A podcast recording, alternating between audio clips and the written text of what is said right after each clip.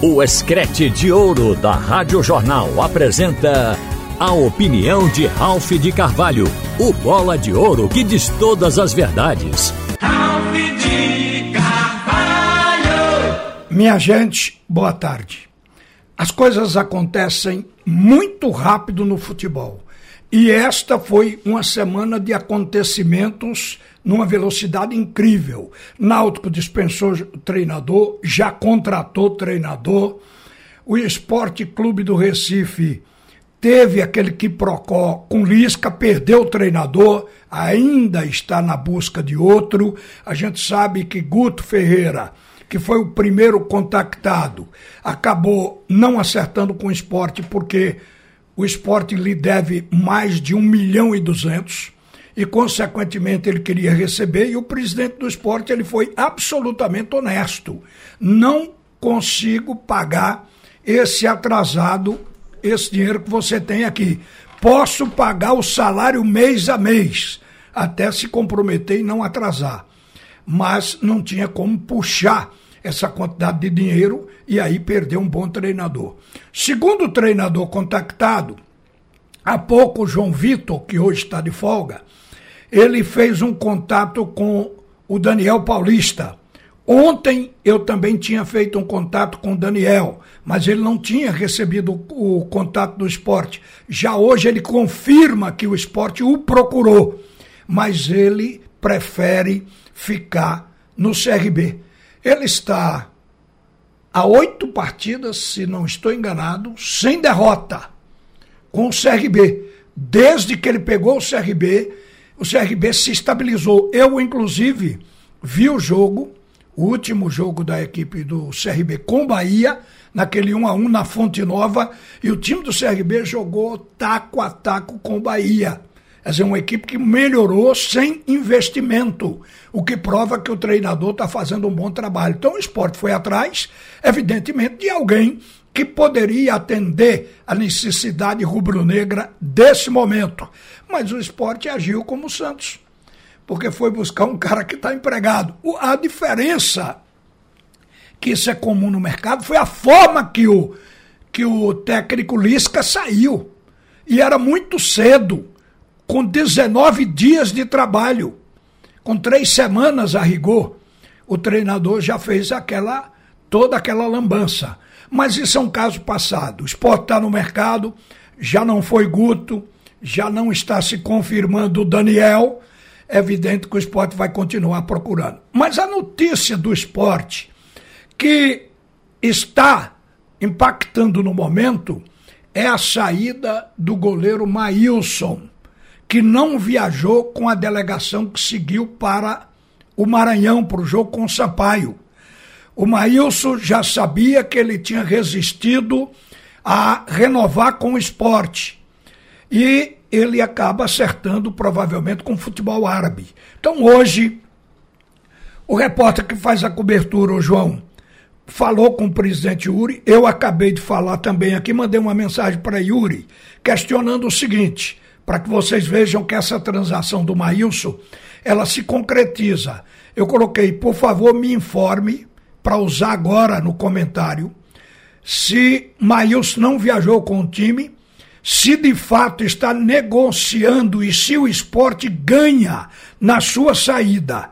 E o presidente respondeu: só posso afirmar qualquer coisa depois de assinado o contrato. Até o presente momento não chegou o referido instrumento para que eu pudesse assinar. Aí diz, com relação à segunda pergunta, sim, a negociação é boa para todos. Maílson, esporte e o clube interessado, que é o clube da Arábia Saudita. Então ele aqui confirma, não está assinado o contrato, mas que o Maílson está fora do time em negociação com essa equipe árabe. Agora, o que a gente tem extraoficialmente é que o esporte vai levar 3 milhões de reais nessa negociação. Saída de Maílson, impacto no plantel. O goleiro que deve substituí-lo, e o esporte deve ir atrás de um goleiro pronto no mercado, é o Carlos Eduardo. Provavelmente o Carlos Eduardo venha corresponder. Mas o Maílson estava afinado. um goleiro que defende pênalti, um goleiro que estava seguindo a trilha de Magrão. Se ele fica mais no esporte, seria um novo Magrão na história do clube. Mas ele está saindo agora. Aí eu vejo a situação do esporte. O esporte hoje é um time que não tem um goleador porque teve que negociar Mikael. Hoje é um time que não tem ainda um meio-campista afinado, porque o que ele tinha a partir da base, o Gustavo também foi embora. E o esporte está nas, na iminência de perder o goleiro. Então, para a campanha desse ano, você tendo tantas baixas, um G4 passa a ser um sonho. Uma perspectiva não pode se tirar do foco, mas fica muito difícil então a gente sabe. Agora, por que o esporte está abrindo, abrindo mão? Porque, gente, com a fila de ações de cobrança, com a situação financeira, com um passivo violento, não tem como esta gestão administrar o clube, a não ser com esse dinheiro extra. Eu soube que essa semana chegou os 10 milhões aí do Micael. O esporte já está pagando seu plantel, está se colocando em dia, está se virando para completar o ano. O esporte não pode deixar de competir, não pode cruzar os braços, esperar que as coisas se resolvam automaticamente sozinhas. Então a gente lamenta, mas é uma situação que não pode se atirar pedra na diretoria atual. Até porque a crise do esporte não foi criada com quem está aí agora, mas daqueles que já passaram e que deixaram o clube. Lamentavelmente, o futebol de Pernambuco este ano está afadado a brigar para ficar na Série B e não para subir ou para sair dela. Então essa vai ser a briga, acredito que ao cabe ao fim de todo mundo. Porque na hora que abre janela para ir buscar jogadores, a gente está perdendo. Então entra por um lado, sai por outro, e, só sai bom. Só sai comprovadamente aquele que está dando resultado, que é exatamente o que gera interesse para os clubes lá fora. Dito isso, gente, ontem à noite, mais uma partida fraca do Clube Náutico Caparibe, que voltou do seu 361 ou 352 para o 442. Mas a gente vê futuro Está chegando o Elano, que é um treinador que a gente tem que ver trabalhar, para mim é aposta. Então a gente vai ver, mas ele está cheio de ideias, tem conhecimento profundo de futebol. A questão do Elano é, é, ver a forma que ele vai aplicar o cabedal, o conhecimento, a experiência que ele já viveu. Indiscutivelmente esse é o caminho e a gente vai desejar sorte para ele. Mas o Náutico ontem Estreou Thiago Enes, partida fraca de estreia. Isso acontece às vezes. Thiago Enes não é nenhum desconhecido, principalmente do Náutico, quando ele está voltando. Mas às vezes a primeira partida o cara não acerta. Então não foi um jogo bom.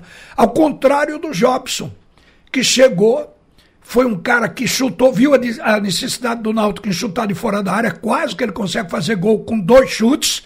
E uma coisa interessante, o Náutico, que jogou mal o primeiro tempo, onde a ponte foi melhor, começou o segundo tempo melhor do que a ponte.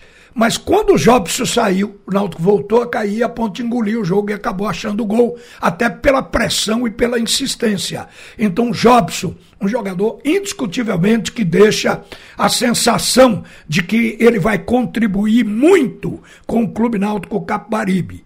O outro jogador que voltou foi Chiesa. Ainda não aconteceu nada. Mas o fato de Chiesa ter jogado, depois o Jonatas entrou já no segundo tempo, mas o fato do Chiesa estar tá jogando e, e saiu sem refer, eh, referidores ou qualquer contusão, já é também positivo, porque é um jogador que a gente conhece a qualidade e tem que estar voltando aos poucos. Mas tem aquilo também que a gente está vendo e que não sei se o Náutico vai insistir. Por exemplo, o Júnior Tavares. Júnior Tavares jogando pela lateral esquerda é uma coisa. Quando bota ele no meio é um desastre. A segunda vez que eu vejo ele jogando pelo meio e o rendimento é muito baixo, confuso, o Náutico perde, a pegada e normalmente essa fragilidade coincide com a entrada dele.